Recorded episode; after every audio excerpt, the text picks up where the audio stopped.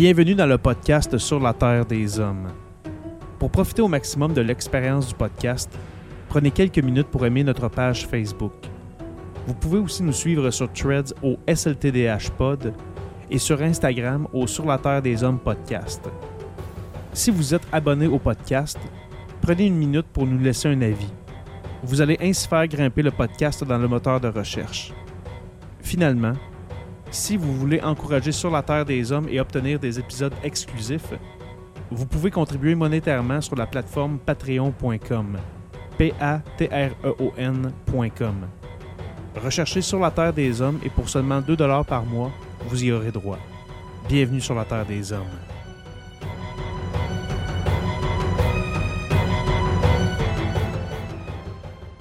Cet épisode de Sur la Terre des Hommes est présenté par Construction Rivard.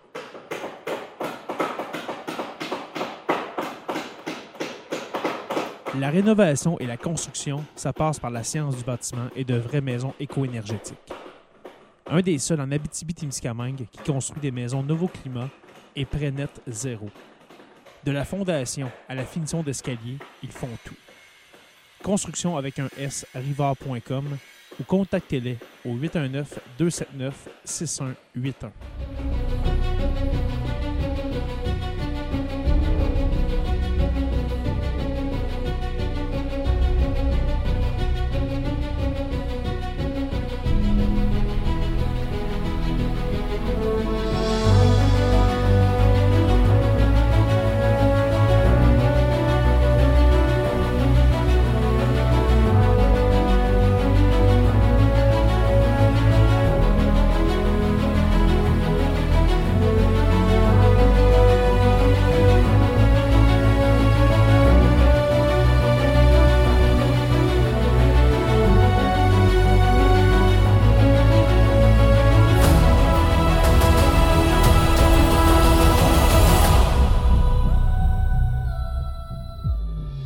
Bonjour à tous et à toutes et bienvenue à cet épisode 277 de Sur la Terre euh, des Hommes. Mon cher, euh, j'allais dire mon cher Jonathan Saint-Prof, mais non, euh, professeur Roussel, comment allez-vous? Salut, salut à tous et à toutes, ça va très bien, merci. Super. Ouais, c'est ça, Joe, vous allez remarquer qu'il n'est pas là ce soir parce que le sujet était trop lourd pour lui qui nous a dit. ben, il n'y a pas tard parce qu'effectivement, on s'en ah, va vers du lourd. Là. Ouais, c'est du gros stock, on s'entend. Euh, alors, on te salue, mon cher Joe, si tu écoutes euh, cet épisode. Alors, euh, voilà. on salue les membres Patreon qui vont se, joindre à nous pendant l'épisode. Et puis, cette semaine, mon cher Stéphane, on a un, invité qu'on reçoit, comme je disais tantôt avant de commencer à enregistrer, c'est sa visite annuelle. Il s'agit de Tommy Girard. Comment ça va, mon cher Tommy? Ça va super bien. Comment ça va, vous autres? Ça va bien. Ça va. Malgré, Quoi que le climat, le climat politique est un peu déprimant. Là, ah, la semaine passée, on avait une discussion avec Frédéric Bérard sur la montée des groupes, euh, c'est-à-dire des gouvernements de, populistes de droite là, euh, mm-hmm. en Argentine. Euh, là, je me fais toujours aussi aux Pays-Bas, c'est ça. Puis ce matin, je lisais dans la presse une traduction d'un article que vous pouvez trouver dans le New York Times, mais c'est traduit dans la presse du 5 décembre 2023, où on décrivait un peu euh, qu'est-ce qui pourrait se passer dans une future présidence Trump? C'est déprimant. ça va vraiment pas. Là. Comme ils vont dire, ils vont être, ça va être encore pire que la première. oui, ils ont des projets plus, euh, plus radicaux un peu. Hein. Pas mal, oui. Puis il y, a plus les, il, y aura, moins de garde-fous qu'il y en avait déjà euh, durant la première, première présidence. Moi, c'est ça. Puis ils visent à justement enlever le plus de garde-fous possible pour mm. éroder la démocratie un peu plus. Mm. Fait qu'on va, on va continuer dans cette veine-là, malheureusement, ce soir. tant, qu'à être déprimé. Tu ben, c'est ça, la, semaine dernière, la semaine dernière, on a parlé de, des mouvements d'extrême droite dans, dans, leur ensemble. Hein, vraiment une vision euh, très macro de, de la chose. Mm. Mais là, ce soir, c'est vraiment ultra micro. Là, là on va parler d'un individu. Euh, en particulier. Là, je vous avertis, c'est pas un épisode où est-ce qu'on va rire. Normalement, on, on a du fun, on rit, mais là, c'est vraiment pas drôle. Et puis ça, c'est de la faute à Tommy. Hein? Parce que, Parce que j'ai demandé à, Tom, il y a à peu près quoi, trois semaines, un mois, Tom, que je t'ai approché environ. Puis euh, je, l'ai approché en disant Hey, ça, serait le fun que tu viennes faire un tour dans, le podcast, tout ça, quel sujet tu voudrais traiter. Puis là, tu m'as lancé ce, ce sujet-là Anders Behring Breivik. Et puis, euh, moi, je m'en souviens comme si c'était hier. Ça s'est même pas passé ici, mais c'est dans le même. Dans, comment je dirais ça Dans, dans, la même perspective un peu que genre le, le, Bataclan en France, puis, mm-hmm. des événements comme ça. Là. Euh, pour commencer, Tom, pourrais-tu nous décrire c'est qui ce gars-là, Anders Bering Breivik Excuse-moi. Euh, ben, en fait, c'est un gars qui, euh, quand on regarde son, son, parcours, est assez sans histoire là, dans sa jeunesse. il a une enfance assez difficile, des relations troubles avec ses parents. Son père part assez jeune. Il y a une relation particulière, disons, avec sa mère qui le, qui le maltraite. Et euh, il va s'essayer dans toutes sortes de choses. Il va s'essayer dans des partis politiques. Il va essayer de joindre différents groupes. Et il va toujours subir le rejet. Il va se partir des euh, business aussi, hein, euh, de ce que j'ai lu sur le, sur le bonhomme. Là, va, avoir, va se partir des entreprises qui ne marcheront pas. Oui, c'est ça. On, sent qu'il tire un peu dans, tous les sens, sans faire de mauvais jeu de mots. Là. avec ses projets. Et tranquillement, il, va s'isoler. Donc, on va raconter que dans la vingtaine, il va pouvoir passer des 16 heures par jour à gamer à World of Warcraft. Et s'isoler tranquillement. Et dans ces années-là, va commencer à développer son, euh, son idéologie politique, se radicaliser.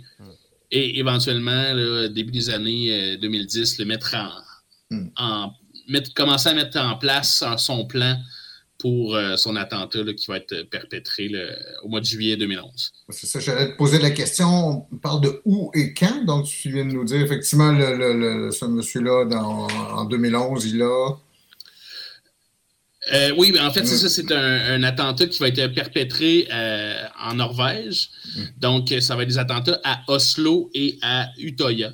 Donc, c'est un, c'est un attentat qui va se passer en deux temps. Donc, dans un premier temps, il va euh, faire une bombe. On parle de plusieurs centaines de kilos d'explosifs qu'il va faire dans une voiture piégée. Mm. Et ensuite, il va se déplacer sur une île où il va avoir les, les, parties des jeunes travaillistes qui vont se réunir. Et là, lui, habillé en policier, euh, va abattre 77 euh, personnes et blesser une centaine d'autres. Mm. C'est un gars de euh, pour répondre à ta question, Steph, là, je, suis allé voir, il y avait 32 ans au moment des événements. Les ouais, mm-hmm. environ 32 ans. Fait que c'est quand même. Euh, il savait ce qu'il faisait. C'est pas un jeune de, de, 17 ans. Là, et, et, la bombe en question a fait combien de victimes, en gros? Euh, je n'ai pas le, nombre de victimes de la bombe. Je pense qu'il y a eu plus de blessés au niveau de la bombe. Les victimes vont vraiment être pendant sa, son long shooting sur, sur l'île. Parce que, étant donné que c'est sur une île, ça va prendre euh, beaucoup de temps avec les policiers euh, et les, secours viennent à la rescousse. Et pendant ce temps-là, lui, il va avoir du temps seul avec les victimes sur l'île pour, euh, pour perpétrer ses méfaits. Ouais. Hmm. Là, pour ceux qui sont en audio, je vous décris un peu encore, on le dit à tous les épisodes maintenant parce qu'on a beaucoup d'infographie, n'est-ce pas? Euh, c'est une image. Dans le fond, c'est un édifice gouvernemental qui a été visé par, euh, par euh, Anders mhm. Bering Breivik. Puis, pour ceux qui sont en vidéo, vous voyez là, les dommages qui ont été causés par cette explosion-là. On parle d'une bombe d'environ, comme tu as dit, Tom, d'environ 1000 kilos. C'est un, méchant pétard, on s'entend. Vous voyez, la devanture de l'édifice est complètement détruite, les vitres, il n'y a, plus rien. Euh, c'est ouais, ben, je pense justement ça a fait euh, c'est une je, crois une vingtaine de victimes si ma mémoire est bonne euh, cet événement là, à Oslo parce qu'il a commencé par ça hein. tu disais il a commencé par l'édifice gouvernemental d'Oslo et puis après ça se dirige mm-hmm. se dirige vers l'île d'Utoya est-ce qu'il y a une raison pourquoi il vise cette île là ou d'un point de vue stratégique, le fait qu'il est sur une île, les gens ne pourront pas s'enfuir, donc ils savaient qu'il allait okay, avoir du temps. Là, Oui. Puis, euh, le, fait qu'il a pu construire sa bombe, c'est en utilisant justement les entreprises. Il a comme euh, remanié une de ces entreprises qui n'avait pas levé pour lui permettre d'acheter des engrais chimiques puis du matériel agricole. Et là, à ce moment-là, avec ce, contact-là, il a pu se bâtir ses explosifs. Hmm. Donc ça, on ne parle pas de quelque chose qui était impulsif. Ça s'est bâti sur des mois, ce processus-là. Son plan était vraiment détaillé. Euh, pour mettre en œuvre tout ça. Mm. Ben, mm. on, dit que c'est vers, euh, mettons, ça, a quasiment pris un an. C'est en 2010 qu'il a commencé vraiment à se mm-hmm. préparer tout ça. Et puis, euh, pour le nombre, de, le nombre de victimes, à Oslo, il y a eu huit morts quand même. Huit morts. Euh, à cet attentat à la bombe, là, dans le fond. Qui s'ajoute aux 77 de l'île de, de Toya. Oui, 69 personnes hmm. sur l'île de Toya. C'est 77 en tout. OK, 77 en tout, d'accord. 77 personnes dans cette journée-là. Puis l'île de Toya, euh, c'est vraiment pas loin d'Oslo. On parle de quelques dizaines de kilomètres, pas plus. Là. Oui, c'est ça. Il a pu se déplacer euh, à ce moment-là. Et il y a, une des raisons pour lesquelles je voulais qu'on parle de ça, c'est que comparativement aux autres tueurs de masse, il y a vraiment une il y a vraiment une particularité dans justement la façon dont il a mené ses attaques. Le fait qu'il n'a pas livré aucune résistance aux, policiers quand les policiers sont venus l'intercepter sur l'île. Généralement, des tueurs de masse comme ça vont euh, se, battre jusqu'à la fin, en fait, et mourir soit sous le feu des policiers ou euh, se suicider à la fin. Mais lui, de son côté, le fait que l'attentat se passe en deux temps, c'est très rare. Et qu'ensuite, quand les policiers arrivent, il n'y a aucune résistance, qu'ils se livrent à la police, c'est très rare aussi. OK. Mais ce, gars-là, euh, excuse-moi, Steph, mais dans le fond, est-ce que la raison pourquoi il ne s'est pas donné la mort, comme tu dis, comme plusieurs euh, terroristes le font par après, c'est qu'il y avait un but en arrière de ça. Lui, il y avait un message à passer avec ces, événements-là, non? Mm-hmm.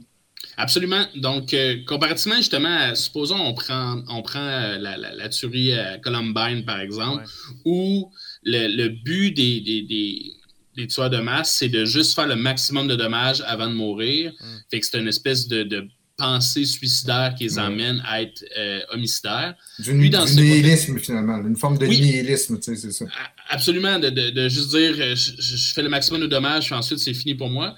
Lui, son objectif, c'était d'attirer l'attention sur son message, parce que euh, dans les années qui ont précédé son attentat, il a rédigé un manifeste de plusieurs centaines de pages et il a publié une heure et demie avant les attentats son manifeste. Et ce qu'il souhaitait, c'est qu'à travers ces attentats, il attire l'attention sur son manifeste et que le manifeste soit lu, partagé, publié. Donc, c'était vraiment. La, tuerie était comme secondaire à ses objectifs. Il tuait pas vraiment pour tuer, mais plus pour attirer l'attention sur mm-hmm. son. Euh, son, ben, son projet, j'allais dire. mais... Ouais, son propos, c'est ça. exactement. Parce que lui, euh, là, j'ai vu un commentaire de Simon Ferland qui dit c'est un anti-islamiste. Dans le fond, c'est. Ah oui, absolument. C'est exactement ça. Dans le fond, lui, c'est vraiment euh, l'homme blanc et puis. Euh, vraiment, on, on l'a vu avec une image que j'ai partagée, mais c'est un néo-nazi, vraiment, les, des plus convaincus, Anders Bering Breivik. Mm-hmm. C'est complètement cinglé. Mais justement, j'avais un point que je l'amenais avec toi, c'est dans le fond, mm. comment expliquer la montée du racisme? Puis tu sais, on dirait que de plus en plus, depuis euh, plusieurs années, ça finit en tuerie de masse. On a toujours eu un mononcle raciste, ou quelqu'un dans notre entourage qui est raciste, OK? Mais de là à arriver à faire des, des, tueries de masse comme ça, sais, oui, ça, ça arrivait là 20, 30 ans, mais il me semble depuis une dizaine d'années, c'est c'est assez fréquent. Euh, ben, moi, je pense que sans, être encourageant, ça va aller en empirant. Puis la raison pour laquelle ça, c'est que c'est pas étranger au, à la précarité des ressources puis à l'augmentation des inégalités. Donc, dans une perspective politique d'augmentation des inégalités, euh, il va toujours avoir un populisme qui va, euh, qui va utiliser un groupe comme euh, tête de Turc, qui va euh, comme bouc émissaire des problèmes. Et là, c'était les, musulmans dans le cas de Anders Berik Breivik. Euh, ça a été dans les années 30 les Juifs. donc, il y, a toujours ce bouc émissaire-là. Et plus les inégalités augmentent, plus la violence mm-hmm. augmente, plus les gens cherchent à reprendre le pouvoir sur leur vie à travers des gestes violents. Donc, tu dis c'est les inégalités qui, dans, qui, le, qui, seraient à l'origine? Dans son contexte à lui, euh, ben, les inégalités, les, les, la précarité des ressources perçues, euh, je dirais, dans, dans, le contexte de, de, Breivik, son, son discours, c'était l'idée qu'il y a une augmentation de la migration en Europe. il y a une dilution de, l'homme blanc. Mm-hmm. La théorie du, grand remplacement, la, théorie mm-hmm. du complot du grand remplacement. Fait qu'il y, a un, y a un ultranationalisme qui, qui vient, qui vient euh, le, définir. Puis, je crois que ce, ce, ultranationalisme-là s'inscrit dans une augmentation des inégalités à travers le monde. Le populisme répond mm-hmm. à cette, perception-là qu'il y a une augmentation des inégalités. Puis on, on a déjà fait un épisode sur le grand remplacement. Tu sais, en, Amérique du Nord, il y a beaucoup d'immigration, on s'entend, mais ça n'a rien à voir. la, théorie du, grand remplacement vient en partie justement euh, d'Amérique du Nord, mais c'est en Europe, c'est quand même assez. Euh, c'est fou, justement, l'immigration qu'il y a. Là. Mm-hmm. justement, surtout en Europe occidentale, mettons qu'on parle euh, la France, la Belgique, les, les Pays-Bas, là, on parle de la Norvège dans ce cas-là beaucoup de gens qui essaient de se trouver un endroit tranquille, un endroit pour vivre tranquillement, mais qui sont pris justement. Euh, Comment? Vas-y donc, euh, Stéphane? Euh, ben, c'est mon hypothèse, moi, puis j'en avais commencé à parler avec, Frédéric la semaine passée aussi. je pense que c'est plutôt l'identité que ces gens-là vont vouloir défendre. C'est-à-dire, c'est pas soit la perte matérielle personnelle, soit cette idée de dire ben, on va être on, va être perdu dans une masse. En fait, c'est surtout l'idée de dire on va perdre la société, les valeurs et les privilèges qui viennent avec, bien souvent, qui sont remis en question par ce qui est perçu comme une immigration trop massive, ou, et c'est pour ça, que là que vous êtes amené, Tommy, éventuellement, mm-hmm. dire, est-ce qu'on ne pourrait pas voir ce type d'attentat avoir, élargir ses cibles, c'est-à-dire euh, depuis un bout de temps, ce qu'on parle, donc c'est les droits des LGBTQ+, mm-hmm. euh, que ce soit en fait tout ce qui semble poser une menace au système de valeurs traditionnel dans lequel on vit. D'ailleurs, c'est pour ça que je rattache ça à la droite, parce qu'il y a une dimension de réaction pour protéger l'univers dans lequel ces gens-là ont, que ces gens-là prétendent défendre. Mais avant, que tu, avant tu continues, Tom, juste dire quelque chose. Moi, c'est surtout la vision de, des, immigrants qui arrivaient en mhm. Europe que je dis. Eux autres, ils demandent juste à vivre leur, leur vie. C'est ça que. C'était pas la, vision de, des Blancs que je disais. C'était vraiment la, vision. Tu parlais de celle, tu parlais de la conception du grand remplacement. C'est juste ça. C'est juste ça que je voulais dire. Puis, tu sais, le, le, manifeste publié par Anders euh, Breivik, les, grandes lignes, si on le condense, c'est pas très différent d'un discours qu'on pourrait retrouver sur Fox News, mm. même euh, des grandes lignes euh, plus condensées, concentrées, puis plus virulents, mais que des grandes lignes de, chroniques qu'on peut retrouver dans le Journal de Montréal. Mm. Donc, l'idée de euh, faut s'inquiéter parce que l'homme blanc est persécuté, les féministes vont castrer l'homme blanc. Euh, les, musulmans vont, vont, remplacer. L'idée du marxisme culturel, donc euh, on n'a pas besoin de faire longtemps sur TikTok ou YouTube mm-hmm. pour tomber sur cette idée-là des, des, woke du marxisme culturel qui vise à euh, nous empêcher d'exister. Donc, c'est comme une espèce de condensé de cette réflexion-là, macéré dans un esprit de quelqu'un qui est seul et qui, qui est rejeté de toutes parts et qui mm-hmm finit par euh, exploser. de, un gars, on peut dire un gars, mettons, où se mélange dans son esprit le, discours incel, le, discours, euh, un discours raciste, un, discours anti-islam, tout ça ensemble arrive ben, est dans la tête d'Anders Bering Breivik qui va commettre ces euh, attentats-là, dans le fond. un mélange assez explosif. Oui, assurément. Est-ce que est-ce qu'on pourrait comparer l'attentat, les, les, attentats d'Oslo et de, de, à là tu me le diras peut-être mm. moi je suis pas très familier avec ces cas-là là, euh, de, par exemple, l'attentat d'Oklahoma City en 95 de McVeigh, euh, Luna Bomber? Euh, non, non, non, c'est plutôt, je pense, un groupe d'extrême droite qui avait fait sauter un édifice à Oklahoma City, 150 morts, quelque chose comme ça. Là, Ou encore l'attentat de Christchurch, c'était en Nouvelle-Zélande. Oui. Je sais que le, le manifeste publié par Anders Breivik, il y a une partie, euh, euh, il faudrait que je retrouve là, le Luna Bomber qui, a fait un genre d'attentat similaire aux États-Unis, pas l'attentat d'Oklahoma City, mais dans, mhm. le même genre.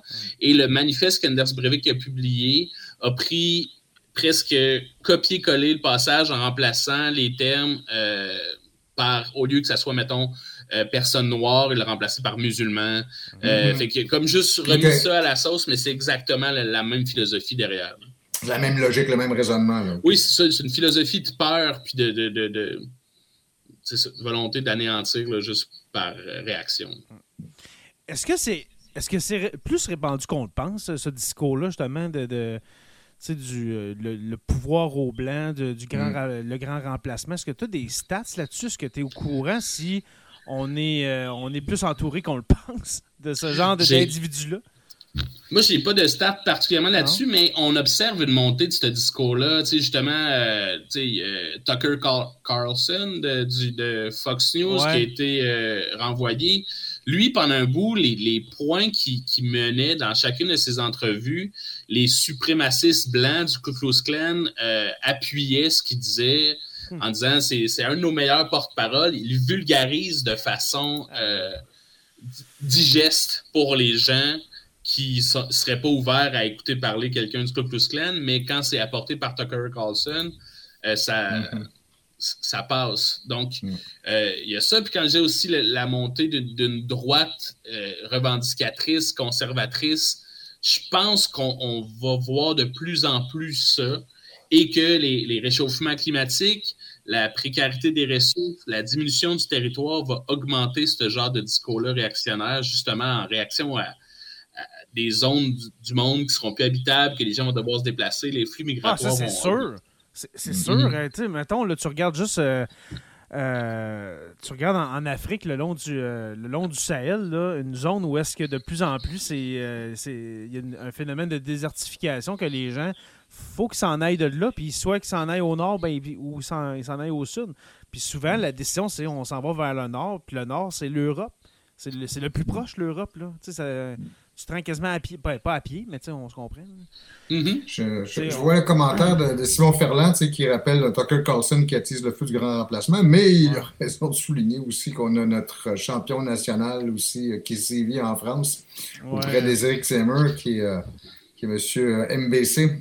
Absolument. Je n'osais pas le nommer parce que je ne sais pas à quel point vous pouvez on, être. On peut, euh, ben, on peut, le nommer parce que la semaine passée, Frédéric Bérard il, a, fait une pignata de Mathieu Boccoté. Mm. Fait que. mm. ben, on peut le nommer. N'osais pas le mentionner tantôt, mais le, justement, le, manifeste d'Anders Breivik, on pourrait, si on mettait plein de grands mots compliqués dedans, en faire une chronique de Mathieu Boccoté. On s'entend que Mathieu Boccoté. Euh, c'est un chroniqueur qui, ne parle que de ça. En France, je pense, je pense encore pire. Je suis allé voir des, des, des, euh, extraits, mettons, sur euh, CNews qui fait des affaires dans même. Là, tu te dis, aïe, tu sais, le Mathieu Bocoté qu'on voit au Québec, c'est une version light de ce qu'il fait en France. C'est complètement déjanté. Absolument, absolument. Il attise la haine constamment. On le sait est-ce que, parce qu'on dit, bon, c'est arrivé en Norvège, euh, puis nous, on a toujours une vision un peu idyllique des, pays scandinaves, de la Finlande, ou en fait, des pays nordiques. Euh, et pourtant, il y a, bon, ça c'était un révélateur euh, en, 2011, mais il me semble qu'il y a des montées de mouvements d'extrême droite comme ça. on parlait des Pays-Bas la semaine passée, mais je pense qu'au Danemark aussi, ils ont très sérieusement serré la vis à un moment donné. Tu avais pendant la pandémie l'extrême, la, droite et l'extrême droite qui, a, beaucoup progressé. Est-ce que c'est un sentiment qui, qui, euh, est juste? Euh, oui, dans les, dans les pays scandinaves, il y, a, des extrêmes droites assez euh, qui, sont, qui sont en puissance, qui sont en montée. L'extrême droite dans, ces pays-là semble dans une genre de tradition de, de pureté nordique, du mm-hmm. territoire, de, volonté de défendre une, parcelle de, de, leur culture. Donc, sont très, très euh, ancrés dans leur culture, malgré le fait qu'on les associe à un genre de progressisme puis libéralisme. Oui, socialisme, de, pas de, en fait, de social-démocratie. Oui, ouais, c'est ça. Donc, je pense qu'on peut avoir des idées de gauche économiquement parlant, mais quand même au niveau culturel puis des valeurs s'ancrer dans un conservatisme assez fort. Mm-hmm. Puis j'ai l'impression qu'il y a ça dans les pays scandinaves. Je me rappelle en 2011, quand ça s'est produit, cet événement-là, les gens, justement, oui, étaient choqués, étaient étaient shakés de ça, mais c'était justement, c'est comme, hey, ça se passe jamais chez nous, ça. Je me rappelle de ça, ça fait 12 ans, puis je me rappelle des gens qui se font interroger sur la rue, c'est comme, ils savent pas quoi répondre parce que ça se passe pas normalement en Norvège mm. ou en Suède ou en Finlande, des, affaires de même. Puis tu sais, c'est solide. Là. On rappelle, c'est quoi, 77 victimes, dont, dont la, grande majorité sur une île où est-ce que c'est un camp de vacances pour enfants, c'était des enfants, des ados. Mm. C'est un parti politique, je pense, par contre. Oui, c'est ça. C'est comme s'ils attaquaient les jeunes libéraux, mettons, là, un rassemblement de jeunes libéraux. C'est un parti de jeunes travaillistes. Ouais. Puis il y, a eu un film hein, sur ça, je ne l'ai jamais vu, par exemple. Moi non plus, je l'ai jamais vu. C'est euh, quoi? C'est 23 juillet 2011, euh, quelque chose comme ça. Je l'ai jamais, j'ai jamais osé mm. le, regarder. Mm. Ouais.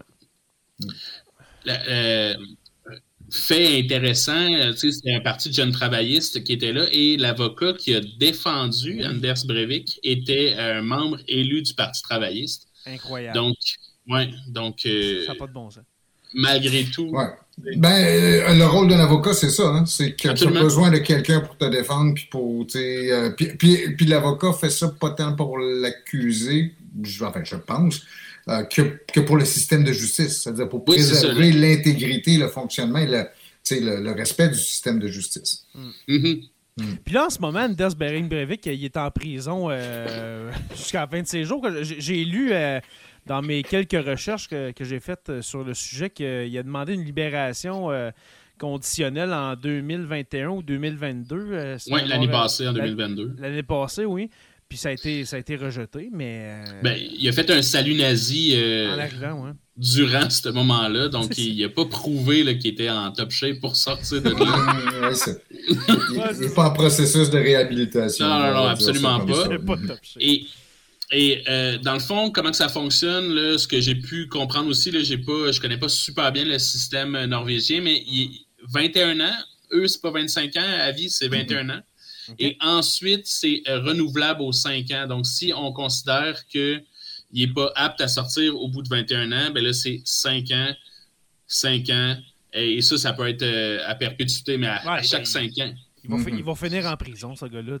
Si après 10 ans, 11 ans, tu reviens, puis la première chose que tu fais, c'est pas de te, de, de, de, te parler puis de dire OK, m'a resté tranquille. C'est Hey, euh, salut, c'est comme mm -hmm. tu fais. Ouais, non, c'est ça. Il, a été isolé beaucoup aussi pendant ces 10 ans-là.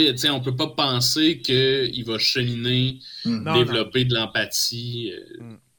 Euh, là, j'anticipe un peu sur ce que Jay va dire, parce que moi, je, sais ce que Jay va dire, euh, mais est-ce que, en, termes psychologiques, est-ce qu'on a affaire à quelqu'un, parce que tu le décris donc au, début comme quelqu'un mm-hmm. solitaire, de rejeter, tout ça, est-ce que c'est quelqu'un qui a des problèmes sociaux ou y a des problèmes carrément, on pourrait dire, psychologiques ou psychiatriques? Est-ce qu'il a été évalué? Est-ce qu'il a été, euh, comment il faut l'aborder? Il a, été évalué, euh, première évaluation, là, on a décrit une, schizophrénie chez lui, donc euh, une perte de contact avec le réel et tout. Et on a demandé une contre-expertise qui euh, s'est avérée négative à ce moment-là et il a, été apte à subir son procès. Donc, il y a eu un risque pendant un certain temps qu'il soit simplement interné à vie. Mm-hmm. et finalement, ben, ils, ont dit non, la schizophrénie, c'est pas le bon diagnostic. Et il a ça, il, était apte à subir son procès. Et ce qu'on pouvait lire, c'est qu'il était soulagé, Anders Breivik, parce qu'il avait l'impression que s'il était diagnostiqué, ça enlevait le focus. Ça invalidait. Ça invalidait son message. Hmm. Donc, euh, lui, il ne voulait pas être perçu comme fou, il voulait être perçu comme lucide, qui avait un message à porter. Donc, euh, Mais D'après toi, t'en as lu puis t'en as vu des choses mm. sur des, sur des mm. tueurs comme ça. Mm-hmm. J'aime ton expression que tu as prise tantôt. Est-ce que le gars est top shape?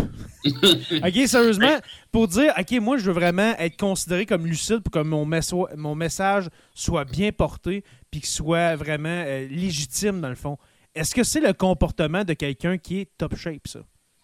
Ben, en fait, le, comportement, c'est sûr qu'il est, anormal. Il sort des normes en termes de ce qui est. Euh, c'est pas acceptable. Mais à savoir maintenant, est-ce qu'il il est en contact avec le réel? Est-ce qu'il y a des troubles psychotiques ou schizophrénie ou bon? Euh, non. ce que, ce que je crois ce que je crois avoir lu sur lui de son passé, la planification sur le long terme, les gens qui gamaient avec lui, tout semblait dire de quelqu'un qui était très lucide, très justement euh, mm-hmm. ancré dans le réel. Puis les gens qui souffrent de qui sont atteints de schizophrénie, très très rarement vont commettre des actes violents. Oui, c'est ça. C'est vraiment pas fréquent. Mm-hmm. Lui, ce qu'on va voir chez lui, bon, il va avoir un syndrome Asperger diagnostiqué. Mais ça, en tant que tel, tu sais, euh, ça, ça, n'entraîne pas de violence, généralement. Non. Genre Louis T, tu sais, dans le sens. C'est pas. c'est pas. J'ai même envie de rajouter que les gens qui sont Asperger ou qui ont des problèmes de schizophrénie ou autres sont plus, beaucoup, beaucoup plus souvent victimes de violence que. Absolument. C'est, parce que ça ne sert pas d'excuse, je trouve. En tout cas, c'est pas c'est pas un échappatoire pour, pour le type, parce qu'il y a toujours la dimension politique qui demeure derrière son Oui, absolument. Fait il y a, y a c'est ça, il y a l'Asperger qui, qui, qui, était dans, dans les traits qu'il y avait, et deux troubles de personnalité, qui est un trouble de personnalité narcissique et un trouble de personnalité antisociale. Donc, mm-hmm. quand on retrouve cette combinaison-là, ben là, à ce moment-là, on peut avoir des gens qui sont plus violents, et centrés sur eux-mêmes, des idées de grandeur. Donc, on, peut voir ça chez Breivik, où il y a justement cette cette idée-là, euh, un peu mégalomanie, de, il va revitaliser la Norvège, être le nouveau régent de, Norvège, euh, il va changer l'histoire, passer à mhm. l'histoire. Donc, ça, c'est la dimension narcissique. la dimension antisociale, ben, c'est la violence, puis le, Mhm. confronter les règles à ce niveau-là. Puis c'est un gars qu'on s'entend qui a consommé beaucoup de, de, contenu, mettons, néo-nazi. Il s'abreuvait de ça. C'est un gars qui, en lisant ça, en regardant des, des, choses justement sur les nazis, tout ça, qui se disait c'est le bien, là, on s'entend. Il y a un pays il y, a un, mhm. il y, a un, pays au complet qui s'est fait avoir justement avec le nazisme. Fait que ça se pourrait qu'un individu seul tombe dans ce panneau-là. Se, radicalise, se, cherche un but, un objectif, un, but plus grand que lui-même. Tu sais, lui, dans sa tête, il mène une guerre contre une invasion, puis il n'y a personne d'autre qui peut le qui l'amener que lui. Fait que c'est ça. Fait que, revenir à la question initiale, est-ce qu'il est top shape? Euh, il y, a clairement des enjeux au niveau de sa personnalité qui fait en sorte que je pense pas qu'il peut se réhabiliter puis revenir fonctionner dans une société. Là. Hmm. Le gars, il a aucun. D'après ce que tu as lu, le gars a aucun problème psychiatrique. C'est ça que tu dis? Pour non, mais il va, il va avoir des, un trouble de personnalité. Hmm. Ce qui est un trouble de personnalité, c'est comme des traits de personnalité que tout le monde peut avoir, mais qui sont poussés à un niveau de rigidité puis d'intensité tellement élevé que ça, ça, va créer une difficulté de fonctionner en groupe. Mhm. Euh, mettons l'exemple que je donnerais, c'est on connaît tout du monde qui sont fraîchiers, mais fraîchiers à un niveau que ça, fait en sorte que tu es prêt à persécuter tout le monde autour de toi.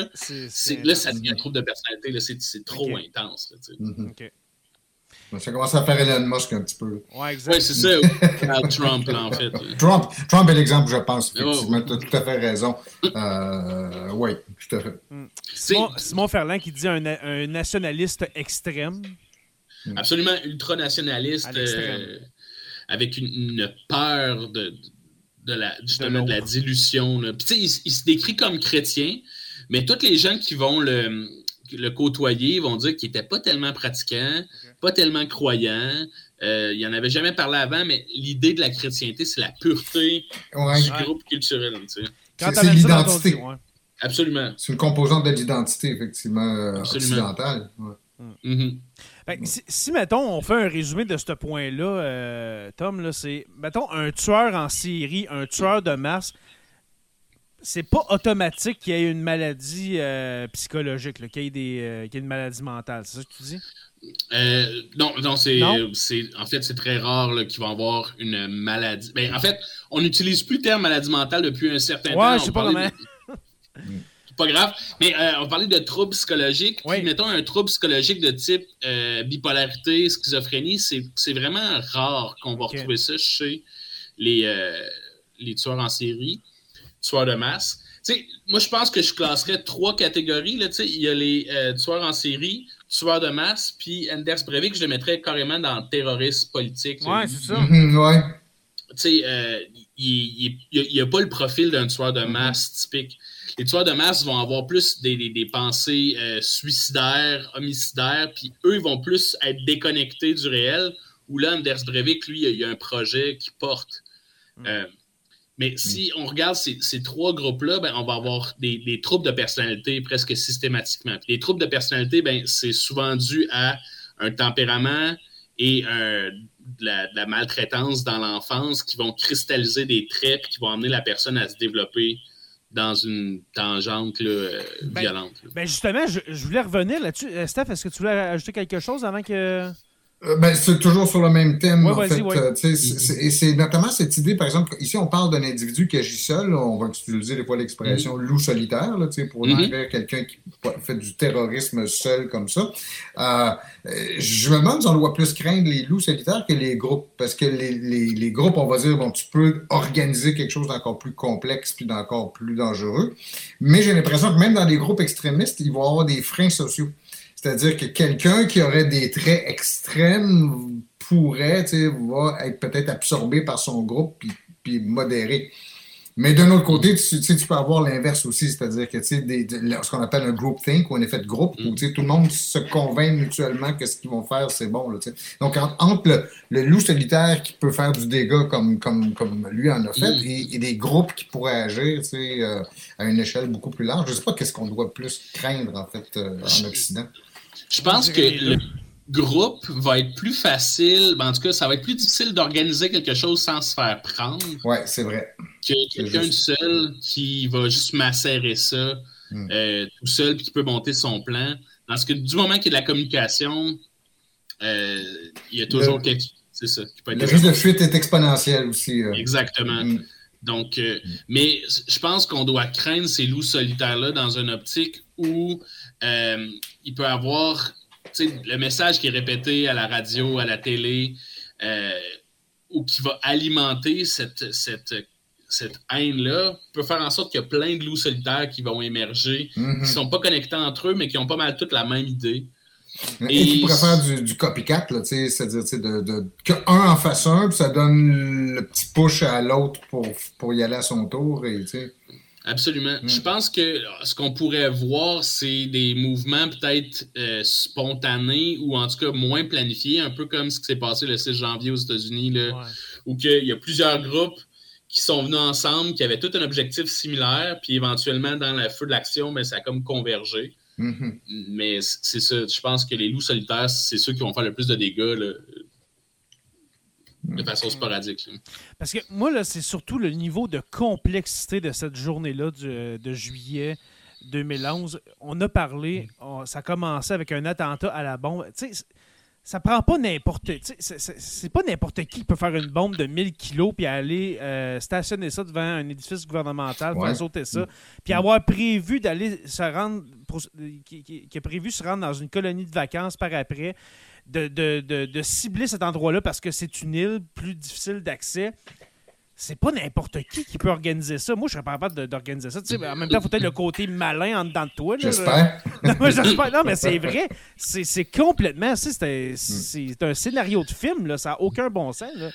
Puis les gens qui vont le décrire euh, en train de tirer sur l'île vont dire qu'il euh, ne tremblait pas il prenait son temps. Il n'y avait pas de l'air sous le coup de l'émotion. C'était vraiment euh, méthodique et froid. Là, mm. Mm. ça a l'air qu'il courait même pas. Hein. C'était, euh, il marchait tout simplement. Euh. Ben, le fait qu'il était habillé en policier aussi, les gens croyaient qu'il était de l'aide, fait que souvent les gens pouvaient aller vers lui. Ils confondaient. Mm. Mm-hmm. ça aussi, ça fait partie de la planification de tout ça. Il y a un commentaire de Francis No que j'aime beaucoup qui dit euh, On aime ça mettre une étiquette psychiatrique au monstre humain, ça nous réconforte. C'est un excellent point. D'essayer d'expliquer justement le, pas le mal, mais d'expliquer des événements aussi dramatiques par Ah ben c'est un fou. Mais non, mm-hmm. non comme tu l'as dit, c'est dans la majorité des, des, cas, c'est pas des fous. C'est un produit de la société, un produit de, de la politique, une radicalisation d'un discours ambiant qu'on entend. Hmm. Exactement. Mm-hmm. Tantôt, on a parlé, en début, euh, en, début d'épisode, mm-hmm. on a parlé de son passé. Hein. On a parlé de, mm-hmm. sa mère qui le battait, euh, de son père absent. On, dit, on dirait que c'est une idée préconçue de dire Ah, ben les gens qui sont maltraités quand ils étaient enfants, ou euh, qu'un des deux parents est absent, ça devient des personnes euh, comme ça. Mais tu sais, c'est vrai que c'est rare que les tueurs de masse, mm-hmm. ils, ont vécu dans l'amour et dans l'abondance et dans tout, là, on s'entend. Est-ce que c'est surprenant de voir qu'Anders Bering Breivik a fait, a, fait ces, ces, actions-là en ayant eu le passé qu'il avait?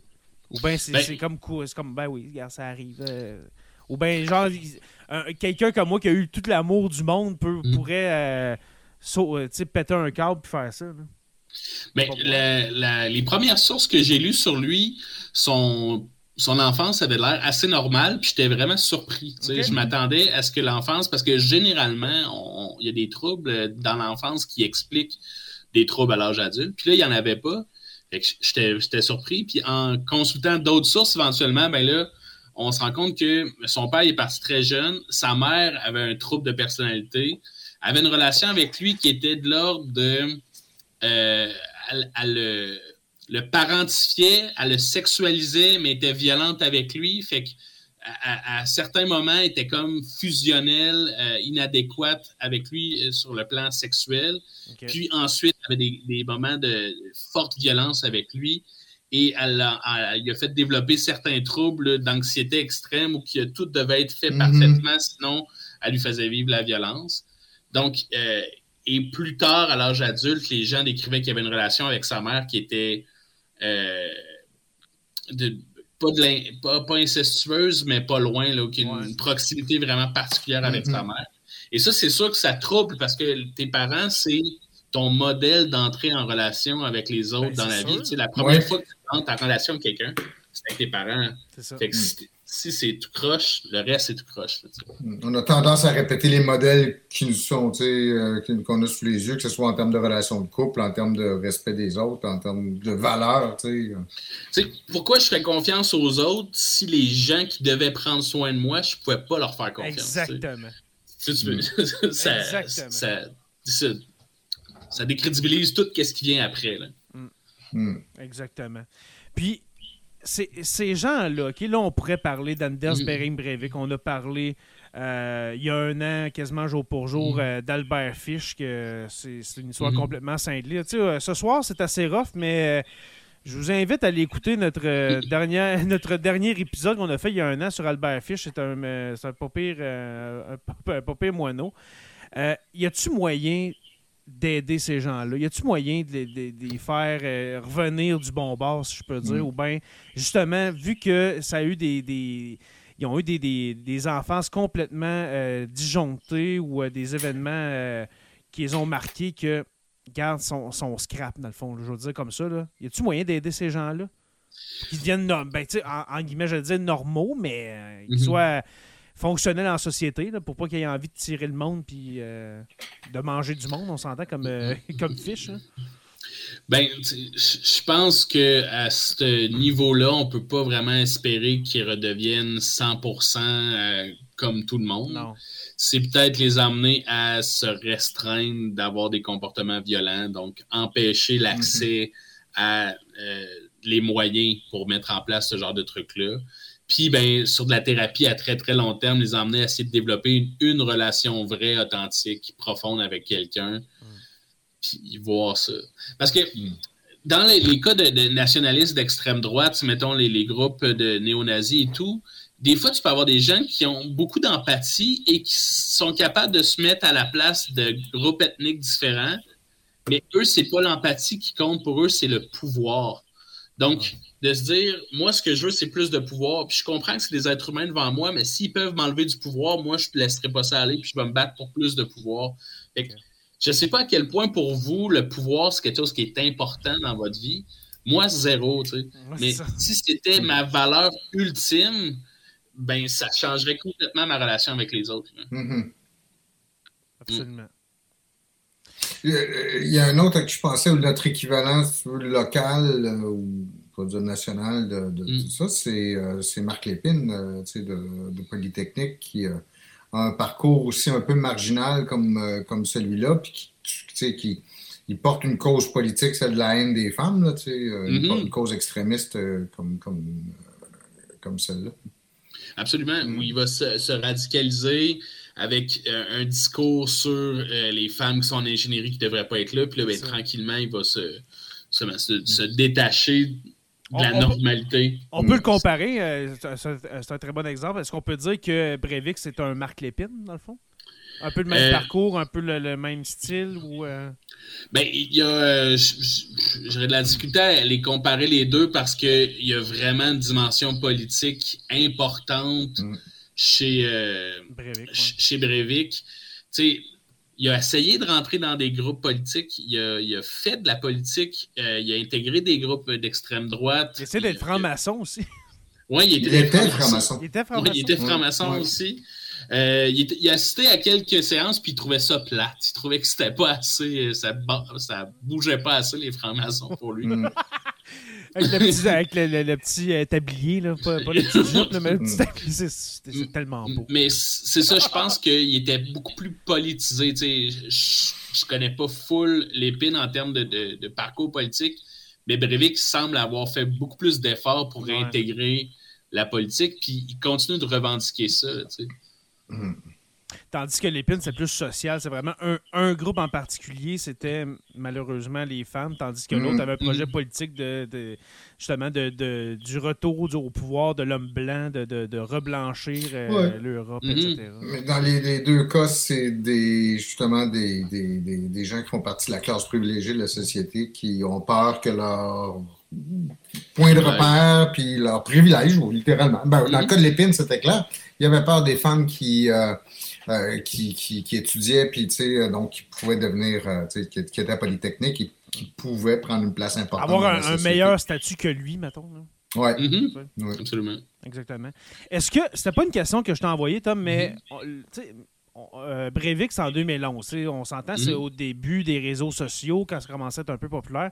Mais en début d'épisode, tu disais, malheureusement, tu, euh, disais que ça ne peut pas mieux aller. OK? C'est pas mhm. positif, le futur. Est-ce que tu crois que les médias sociaux ont une part là-dedans? De, la, radicalisation, euh. puis... oui, absolument. Je, pense. Parce qu'ils peuvent se retrouver entre eux autres à ce temps un, phénomène qui me, qui me, je dirais pas m'inquiète, le terme est fort, mais qui me préoccupe, je dirais, des, derniers mois, c'est la montée du masculinisme toxique sur les réseaux sociaux. Tu sais, des gars comme Andrew Tate, des mm. gars comme euh, euh, Jordan Peterson, ou qui vont, qui vont avoir un discours qui, quand c'est coupé en petits, euh, en petits clips de 30 secondes, ça semble pertinent ou du moins pas si pire. Puis ça va attirer les gens à aller voir leurs longues vidéos. Puis leurs longues vidéos, là, mm-hmm. ils vont attiser de la haine puis des, des réflexions comme plus, euh, qui, plus radicales de ce genre-là. Mm-hmm. Je pense que les réseaux sociaux vont alimenter ça parce que là, on va finir par euh, se, se, scinder en groupe. Il n'y aura plus vraiment de direction à savoir qu'est-ce qui est comme la chose à écouter. Là. Tout le monde va pouvoir se radicaliser. Euh, hmm. Est-ce que vous êtes sur Twitter?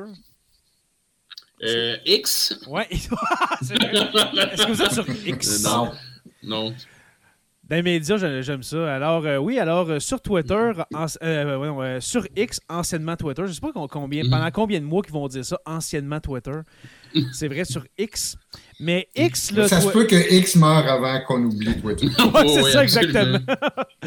mais moi, je continue à dire Twitter. Mais Twitter, avant, euh, dans le fond, quand Sur la Terre des Hommes a commencé en 2018, j'ai créé un compte, euh, un compte Twitter, un compte X. Et mm. puis, je l'ai, euh, je l'ai supprimé il y a quelques mois avant de le, de le recréer. Mais dans le fond, j'ai pas invité personne à le elle, elle rejoindre rien. Sérieusement, allez pas rejoindre le compte Twitter mhm. X de Sur la Terre des Hommes. écoutez, il y a cinq abonnés, je ne publie rien. Moi, c'est juste pour vraiment voir. Pour il, y a des gens intéressants, on mhm. s'entend, sur, euh, sur X. Mais euh, c'est dégueulasse. Sérieusement, qu'est-ce mm. qui se passe sur ce réseau social-là? Il n'y a aucun contrôle, il n'y a aucun garde-fou. C'est le Far West total. Mm. On trouve que mm-hmm. Facebook, c'est rough, mais allez voir sur, sur X, puis ça n'a pas de bon Oui. Ça, je pense que c'est ça, ça dérape à ce niveau-là, autant sur X, sur Facebook, sur TikTok, parce que ça permet à des gens de. tu sais, comme on l'a vu pendant la pandémie, des gens mm. qui n'auraient jamais eu de micro se sont retrouvés avec un micro puis un, porte-voix immense pour faire valoir leurs idées. Ça, mm. ben, ça entraîne la radicalisation euh, à ce niveau-là. Exactement. Euh, Mais l'histoire de l'humanité, c'est vrai, a eu ces périodes de radicalisation sous des formes différentes, mais on ah, en a eu. C'est difficile pour nous d'imaginer comment ça pourrait être l'après-radicalisation. Euh. Moi, une, quelque chose en ce moment qui me fait euh, très peur, ben, tu très peur, encore une fois, qui me préoccupe, mm-hmm. c'est l'arrivée du, du deepfake, du deepfake de voix, la, création d'images par intelligence artificielle je ne vous. Éventuellement, la réalité en ligne sera indiscernable. on ne pourra plus savoir qu'est-ce qui est vrai, qu'est-ce qui n'est pas vrai. Ça va être un combat constant à combattre les fake news. Ça, va, tellement, ça va tellement vite en ce moment. On n'est pas capable de, suivre la parade. On n'est pas capable de réglementer en même temps que. Tu sais, Chat GPT, là, ça, fait un an que ça existe, puis c'est déjà rendu à la quatrième version. Mm-hmm. Euh, ça crée des, images euh, d'intelligence artificielle que il y a cinq ans, ça aurait pris un mois à créer, mais là, tu as ça en 15 secondes. Euh, j'écoute la fin de semaine l'émission Les Décrypteurs à Radio mm-hmm. Cannes, sur, je pense c'est sur RDI, les décrypteurs. Puis, justement, tu parlais de deepfake, là, mais là, c'est rendu à un point tel là, que tu peux. Il euh, y a des gens qui peuvent prendre une photo de toi puis créer euh, des, images pornographiques avec ça. Mm. C'est complètement. C'est vraiment épeurant. Là. Mm. Tu dis préoccupant, mais moi, vraiment, tout ce qui est deepfake, là, je trouve ça vraiment épeurant. Tu sais, euh, sur la Terre des Hommes, tu as 217 épisodes, t'as dit? 277 à ce temps, ouais. 277. On pourrait prendre des heures d'enregistrement de ta voix et la reproduire comme ça. Et là, je pourrais utiliser ta voix pour te faire dire n'importe quoi. Hmm. Euh, il y a des cas de fraude où que, mettons, tes parents reçoivent un appel de toi en détresse qui a besoin d'argent vite, ah, virer un compte, mais que c'est tout du fake, puis que la voix, c'est un pirate informatique qui utilise la voix de l'enfant du père. C'est ça. C'est ce qui s'en vient, là, tu sais. Mm. ça me fait penser. Est-ce que tu connais Anthony Pomerleau, euh, Tom? Mm-hmm. Ouais. Euh, comment ça s'appelle? Il m'a envoyé un compte, un compte Instagram, puis c'est justement, c'est euh, ben, c'est pas, c'est pas dangereux, puis c'est rien de grave, là, mais c'est des covers de chansons, genre du Shania Twain, mais joué, mettons, chanté par Ozzy Osbourne. Ok, c'est malade, là. je me souviens plus. je me souviens plus du compte. Ça a été malade de vous faire jouer. Mais, bon, là, c'est sûr qu'on s'éloigne un peu d'Anders euh, ah, on est en fin d'épisode de toute façon. Euh, mais, euh, mais je pense que c'était ce, niveau de radicalisation-là, c'est pas la dernière fois qu'on va le voir. Non, non. Mm-hmm. Et ça va être de plus en plus facile de se radicaliser avec les réseaux sociaux, mm. malheureusement. Et je pense que dans une perspective de changement climatique où que les territoires vont être disputés, puis les ressources vont être on va observer encore cette radicalisation. Exactement. Hey, je, l'ai, OK? C'est encore dans mon historique de recherche. Parce que Instagram, là, j'y vais une fois par mois, puis c'était euh, le, c'était le deuxième dans mon historique de recherche. Alors, je vous fais jouer, pas pendant une minute, là, OK? Mais pendant genre 15-20 euh, secondes, Ozzy Osbourne qui chante euh, You're, You're, Still the One de Shania Twain. Puis je vous jure, c'est à s'y méprendre. On dirait vraiment qu'il l'a chanté genre à 4... en 92. Là. OK? Écoutez ça.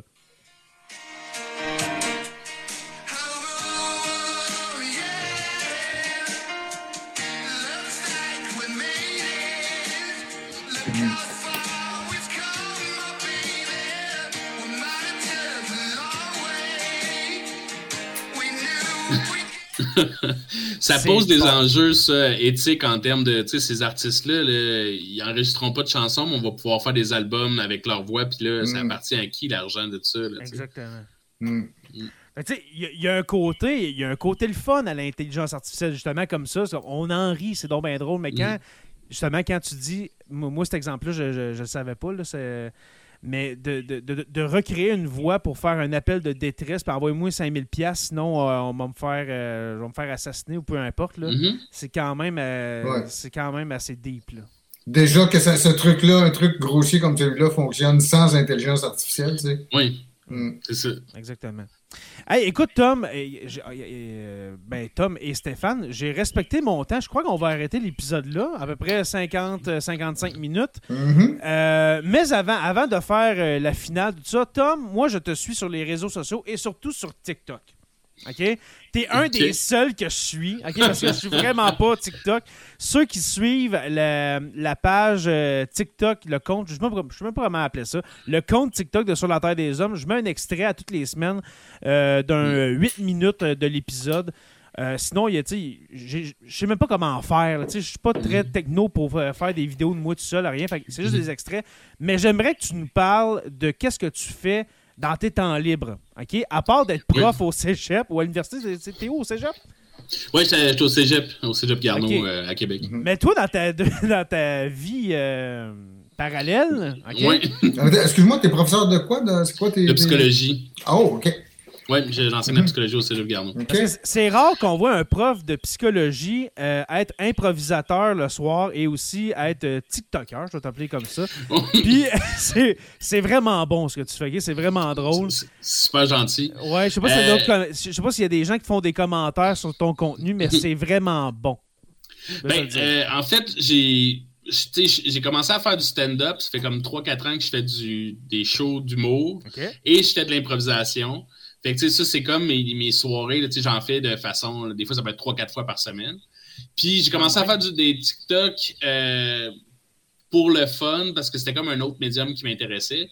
Puis, TikTok, la façon que ça fonctionne, c'est qu'il faut que les gens réagissent rapidement à ce que tu fais. Fait que souvent, c'est dans la controverse. mon vidéo qui a le plus mm. pogné, je parlais des, des jeunes qui avaient plus de pouvoir d'achat. Puis là, ben, tu avais plein de, de, gens qui sont plus vieux, qui venaient dire ben c'est parce que les jeunes ne se forcent pas assez. Puis là, ben, la chicane n'a pas eu les commentaires, mais ça l'a emmené euh, plusieurs dizaines de milliers de views, cette, vidéo-là. Non, je, te, je, te, jure, dans mon jeune temps, c'était pas de même. fait que euh, j'essaie de faire des sujets comme humoristiques, mais qui vont euh, faire en sorte que les gens vont réagir un peu.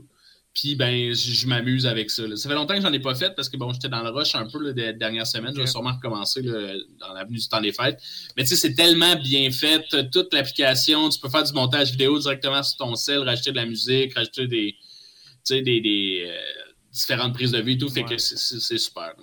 Moi, j'ai pas pris le temps d'explorer TikTok, euh, je dois te l'avouer, parce que, comme j'ai dit tantôt, euh, moi, j'ai l'impression d'être un bonhomme. Moi, je, connais pas ça, ces affaires-là. mais je sais que je serais capable, mais je prends pas, je prends pas le temps, malheureusement. c'est pas compliqué, là. C'est très user-friendly. Mais euh, toi, tu es à Québec. Mm-hmm. N'est-ce pas? Tu dis que tu fais de l'improvisation. C'est comment ça s'appelle la Ligue d'improvisation de Québec? oui, la Ligue d'improvisation de Québec, c'est au Palais Montcalm tous les mardis soirs de 8h à 10h. Parfait. Euh, Qu'est-ce que tu fais ici ce soir? Euh, ben, j'ai, je jouais pas ce soir. j'ai dit à ma ligue, euh, je serai pas là, je, vais, je m'en vais okay, Parce que pour que les gens du futur le sachent, on est un mardi soir ce soir. Oui, on est un mardi soir. Il est actuellement à 9h09. Donc, mm-hmm. euh, si vous écoutez cet épisode-là en 2035, peut-être que Tommy sera pas là le mardi à 8 h, OK? Peut-être qu'il va être ailleurs. on sait je souhaite être là. Alors, si on veut te suivre, euh, soit on s'inscrit au cégep ou bien on va te voir à l'impro ou bien on te suit sur mm. TikTok, c'est ça? Euh, j'ai une page Facebook, euh, Tommy Girard, sur ma page Facebook. Je publie des trucs, des fois des statuts sur l'actualité ou des vidéos ou des, des trucs. Mais tu sais, bon, il y a genre 300 abonnés, c'est pas c'est smooth, là. Pas mieux que moi. Et puis, euh, je vais mettre dans la description du, euh, de l'épisode, euh, du podcast, le lien pour se rendre sur ton TikTok. allez écouter ça. Il y a des. écoutez. Peut-être pas des heures de plaisir parce que t'en as pas beaucoup, hein? T'as pas 300 vidéos. Non, c'est ça. J'ai peut-être une dizaine, une quinzaine de vidéos. Mais ce qui est, ce qui est, ce qui est là, là sérieusement, allez, mm. euh, allez écouter ça, allez regarder ça. C'est, c'est vraiment drôle. Oui, vraiment. Je voulais vraiment le plugger parce que moi, quand t'en sors mm. un, j'en, je, je, le manque pas. Alors, euh, voilà. Euh, merci beaucoup, mon cher Tommy Girard, pour, ben, merci pour, l'invitation. pour ce moment. C'était vraiment, vraiment plaisant. Grand merci, excuse-moi, je te saute ta page Facebook. et puis, euh, je te recontacte. Merci. Euh. merci beaucoup. Ouais, et puis, je te recontacte, mon cher, en novembre ou décembre 2024. Mm. On parlera d'un autre sujet glauque. Ouais, c'est ça. Ou avant, c'était du temps, mais là, tu dis que tu, fais de l'impro quasiment tous les soirs. Mm. Euh, on se reparle dans un an, mon cher. Alors, merci, mon cher Tommy. Merci, professeur Roussel. Ben, merci, merci à vous deux. Euh, toujours agréable, toujours euh, très le fun. Puis merci aussi aux membres Patreon qui nous jasent ça dans le chat euh, actuellement. Oui, merci à vous. Toujours le fun de vous voir, groupe. Oui, exactement. Merci d'avoir été là, euh, les membres Patreon. Euh, merci à, tout le monde. Merci aux abonnés de nous suivre. Alors, ceux qui écoutent le podcast, euh, sachez que cet épisode a été enregistré seulement devant les membres Patreon mardi le 5 décembre 2023. Je suis pas supposé de dire la date et l'année, mais on s'en fout. En podcast, c'est intemporel, mais c'est pas grave. merci à nos abonnés. Alors, si vous n'êtes pas abonné, si vous, euh, si vous êtes justement sur TikTok, euh, vous écoutez cet extrait, eh bien, euh, sachez que Sur la Terre des Hommes excusez, est un podcast. Alors, il faut s'abonner sur une plateforme, que ce soit Apple Podcast, Spotify, Google Podcast pour encore quelques semaines, ou bien notre chaîne YouTube qu'on essaie de revigorer un petit peu. Alors, vous pouvez aller vous abonner là. Merci à nos membres Patreon, justement, les curieux, stagiaires, euh, historiens, euh, érudits, euh, nos deux orateurs, Construction avec un S, Rivard de Rwanda et le miel Habitémis, le, le meilleur miel, oui, au monde. Pour les rejoindre, les membres Patreon, c'est très facile, le patreon.com barre oblique SLTDH. Je vous invite aussi à rejoindre la page Facebook Sur la Terre des Hommes podcast et Sur la Terre des Hommes, la communauté, pour venir discuter avec nous.